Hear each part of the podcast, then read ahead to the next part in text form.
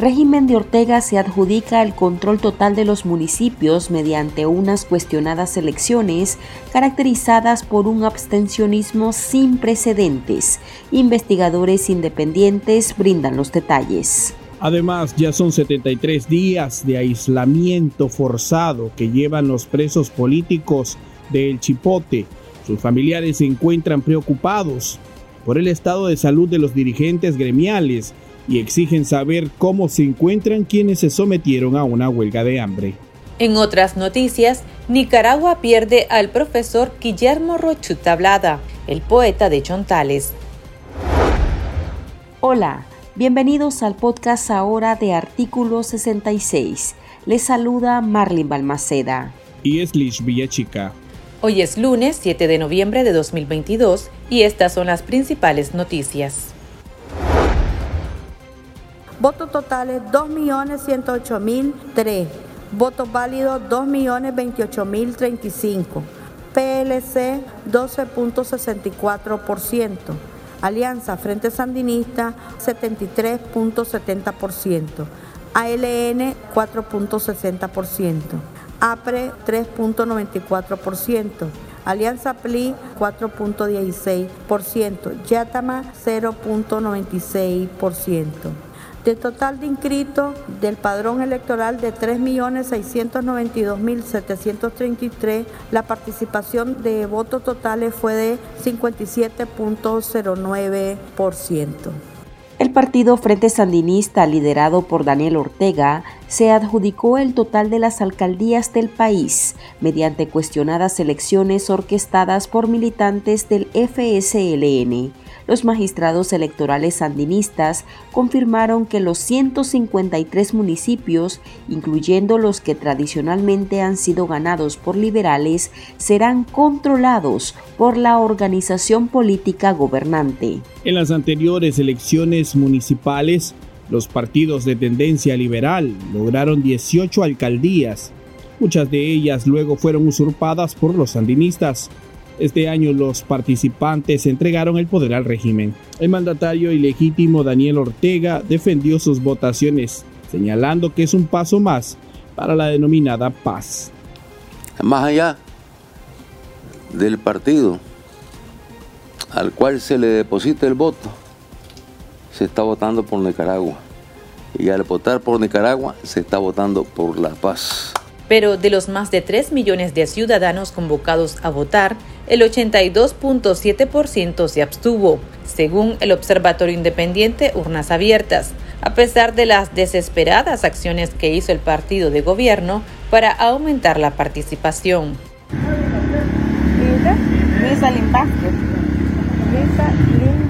Anote los números de teléfono de ellos, a qué hora van a ir a votar y solamente es para efecto de control, pues, ¿me entiendes? Para ver si ya logramos. Un número, para, llevar a todos. Y cuando ya vayan y voten, solo nos regalan una fotito con su dedo manchado. Ah, bueno. El observatorio confirmó que solo un 17% de nicaragüenses acudió a las juntas receptoras de votos. Muchos electores lo hicieron obligados por el régimen ante advertencias de represalias. El equipo multidisciplinario también indicó que estas elecciones estuvieron marcadas por arrestos arbitrarios de opositores, con un total de 19 detenciones registradas en seis departamentos del país, que se efectuaron desde el primero de noviembre.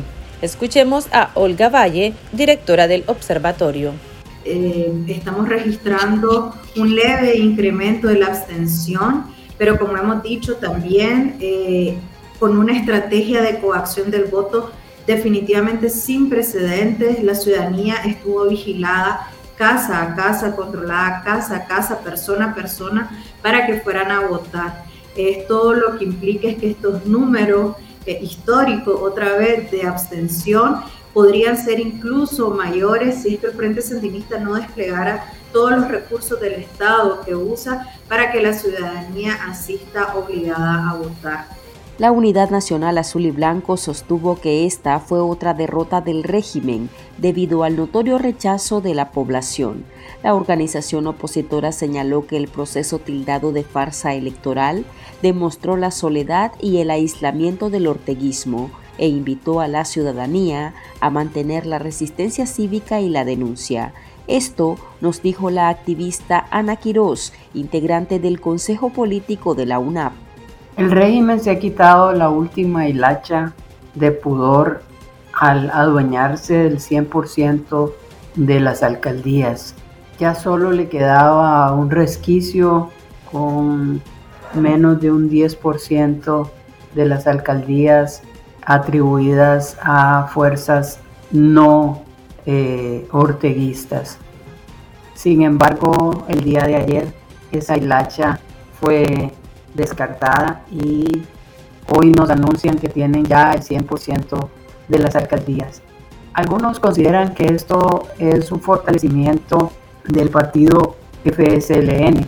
Sin embargo, lo visto el día de ayer eh, y antier y el mismo hoy es que la imagen más bien del FSLN queda debilitada, queda vulnerada porque incluso tuvo que recurrir a detener a su propia gente, a retenerla en algunos casos, a detenerla en otros, como el caso de Humberto Pérez Larga en Jalapa u otros que hoy están encarcelados por haberse atrevido a siquiera preguntar.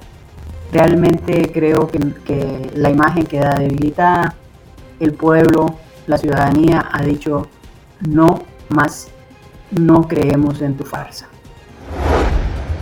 Al menos 10 semanas han pasado desde la última vez que se supo alguna información sobre las presas y presos políticos. Están cautivos en la Dirección de Auxilio Judicial, conocida como el Chipote, Daniel Ortega y Rosario Murillo ejecutaron las cuestionadas elecciones municipales y aún no permiten que los dirigentes gremiales presos sean visitados por los familiares. Diariamente las familias demandan al régimen poder verlos y se les permita la visita de forma regular. Además exigen que cesen las torturas y que los niños puedan comunicarse con sus padres y madres encarcelados. La perseguida política Victoria Cárdenas, esposa del ex precandidato presidencial detenido Juan Sebastián Chamorro, publicó en sus redes sociales que su familia está quebrada debido a la situación. Cárdenas exige ver a su esposo, que se permitan las visitas, cartas y llamadas como lo establece la ley y se libere al preso político.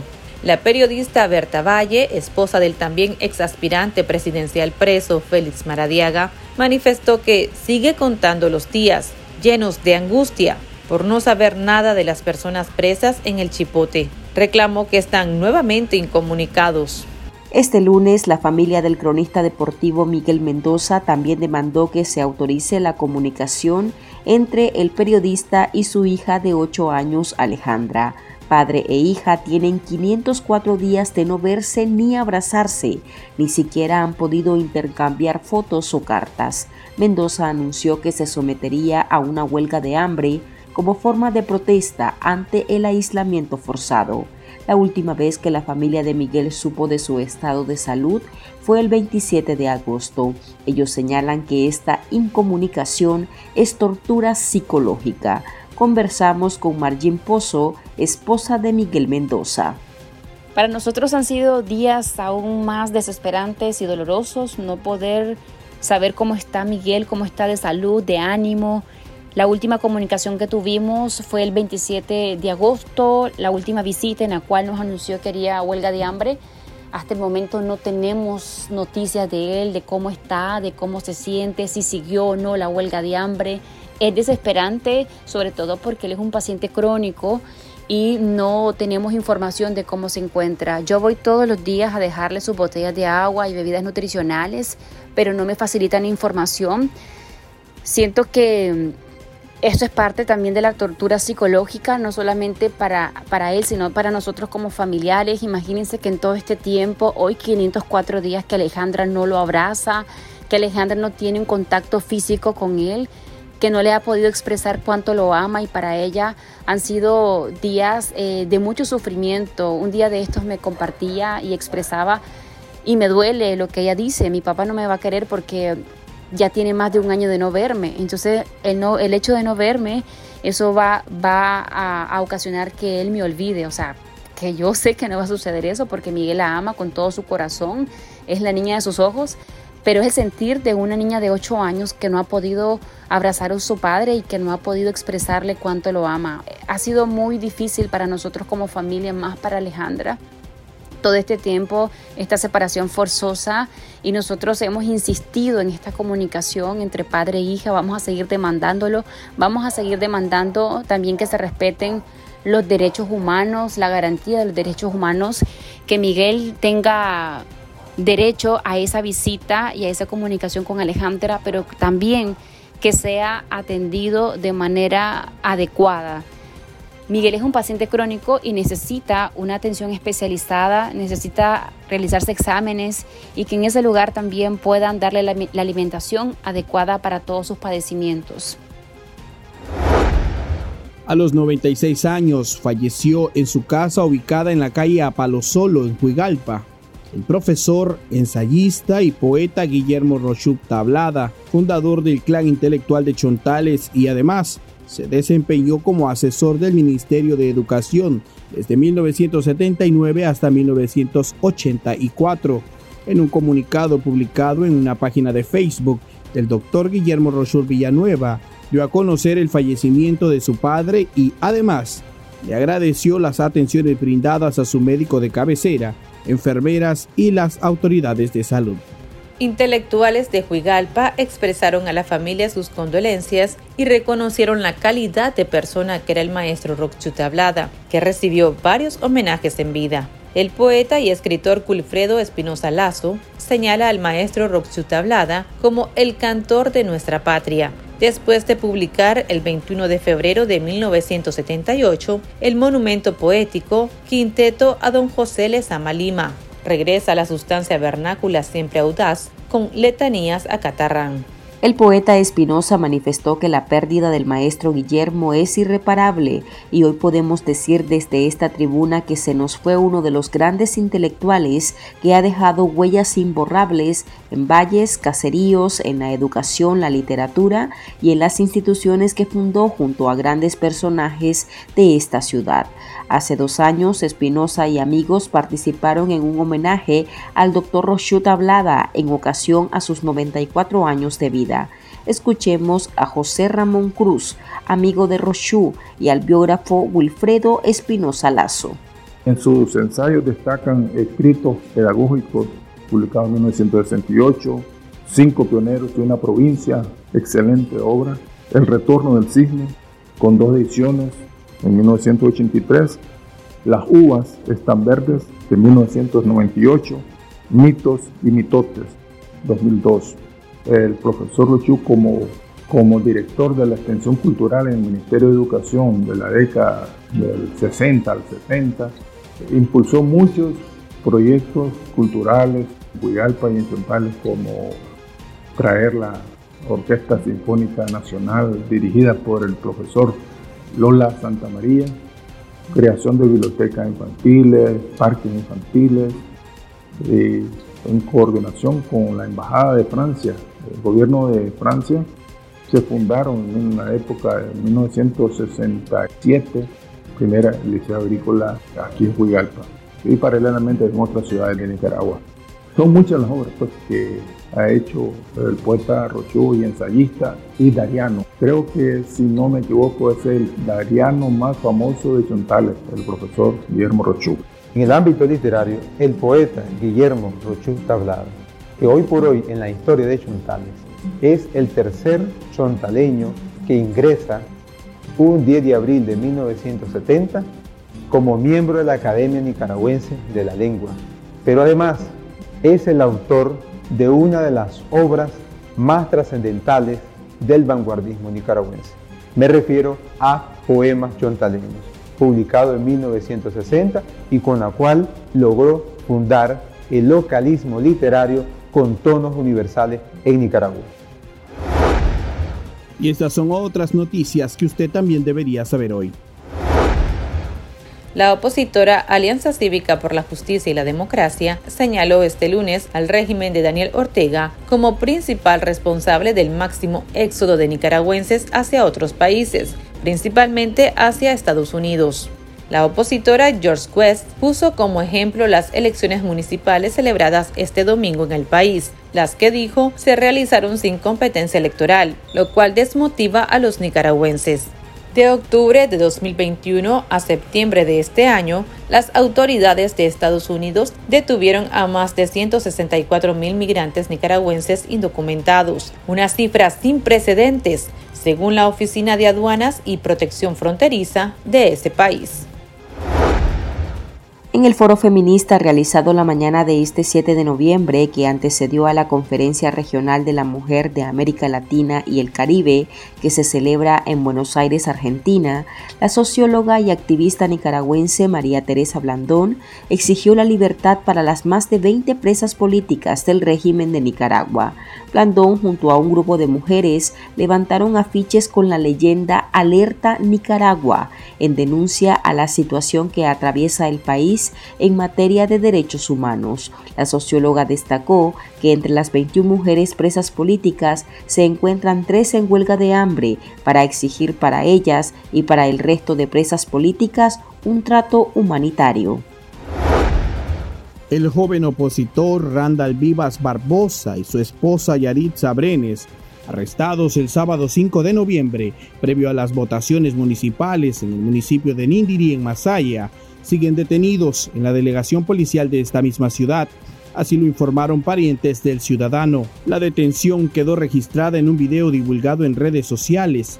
Fuentes revelaron que el ciudadano estaba resguardado debido al constante asedio y amenazas, pero al ver que los agentes policiales arremetieron ese día en su contra y en contra de su esposa, salió del lugar. Un familiar informó bajo condición de anonimato que Randall Vivas es sobrino de la alcaldesa sandinista del municipio de Nindirí, Clarisa Vivas Castellón, a quien la dictadura de Ortega le ratificó en el cargo por otro quinquenio. Según el informante, el padre del joven, identificado como Roger Vivas Castellón, es hermano de la edil y se conoció que es fiel seguidor del Frente Sandinista. Tendencias, la viralidad de las redes sociales. En las elecciones municipales de este año, ajustadas a la medida de la dictadura Ortega Murillo, no solo desfilaron en los centros de votación los trabajadores del Estado, funcionarios sandinistas y eternos leales del régimen, sino también los extranjeros nacionalizados y protegidos por la pareja presidencial. Entre los votantes sobresalió el expresidente y prófugo de la justicia salvadoreña, Mauricio Funes, quien publicó en sus redes sociales una fotografía con su dedo manchado junto a un mensaje en contra de la oposición nicaragüense, a la que tildó de golpista. Asimismo, durante las votaciones, destacó la presencia del ex embajador de Taiwán, Jaime Wu, quien votó como otro nicaragüense en unos comicios marcados por la poca afluencia de electores. Aquí termina el episodio de este lunes. Para más noticias pueden visitarnos en nuestra web www.articulo66.com. También puede suscribirse a nuestro podcast y seguirnos en las redes sociales como Artículo 66. En Twitter nos encuentra como arroba artículo 66 Nica. Hasta la próxima.